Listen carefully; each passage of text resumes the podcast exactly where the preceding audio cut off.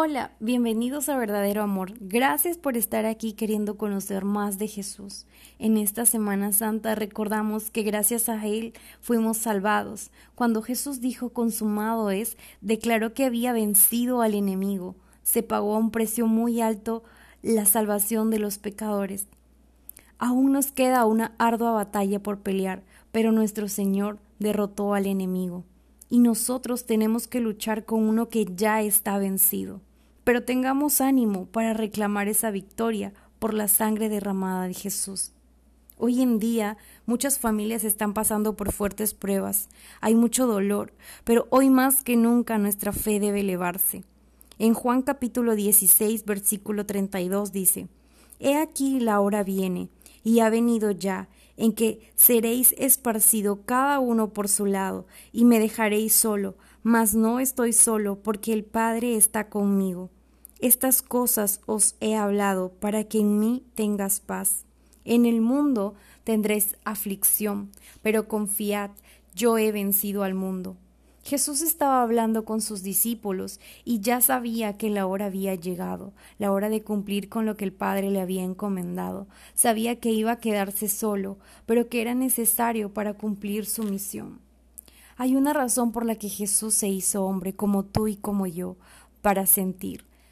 En Lucas capítulo 22 del 41 al 44 dice, Y él se apartó de ellos a distancia como de un tiro de piedra, y puesto de rodilla oró diciendo, Padre, si quieres, pasa de mí esta copa, pero no se haga mi voluntad, sino la tuya. Y se le apareció un ángel del cielo para fortalecerle. Y estando en agonía, oraba más intensamente, y era su sudor como grandes gotas de sangre que caían hacia la tierra. Realmente el miedo, la agonía que Jesús estaba experimentando en el huerto de Getsemaní fue extrema, que sudó sangre, y esto no es exagerado, porque según la medicina, la hematidrosis es una condición que se da cuando una persona está expuesta a grandes niveles de tensión, ya sea emocional o físico. Pero aún en medio de este dolor, Jesús optó por que se haga la voluntad del Padre y no la de Él. Solo ponte en su lugar de saber que lo que vendrá era la muerte, y de una manera muy dolorosa.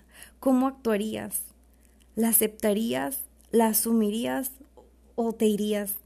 Lo que hizo Jesús fue amor verdadero porque asumió esa responsabilidad.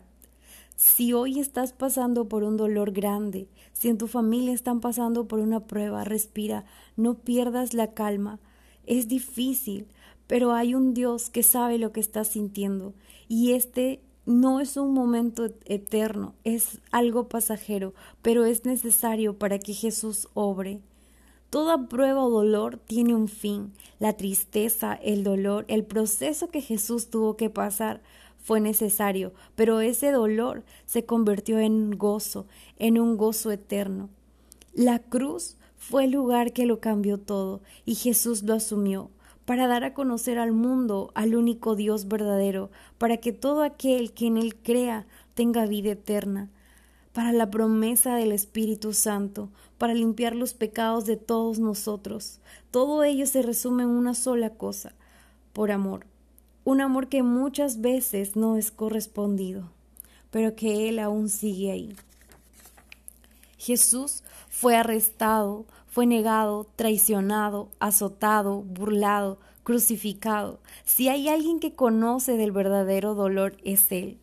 Hoy más que nunca no te alejes de Él, porque Él es la verdad y el camino, y no hay muestra más grande que lo que hizo en la cruz por ti, por mí.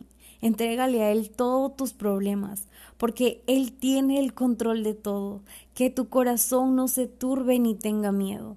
En Juan capítulo 14, versículo 13 al 14 dice, Y todo lo que pidiereis al Padre en mi nombre lo haré, para que al Padre sea glorificado en el Hijo. Si algo pidiereis en mi nombre, yo lo haré.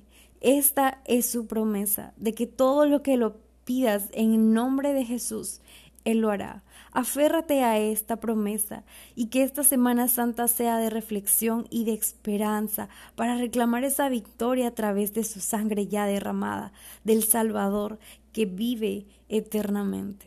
Dios te bendiga.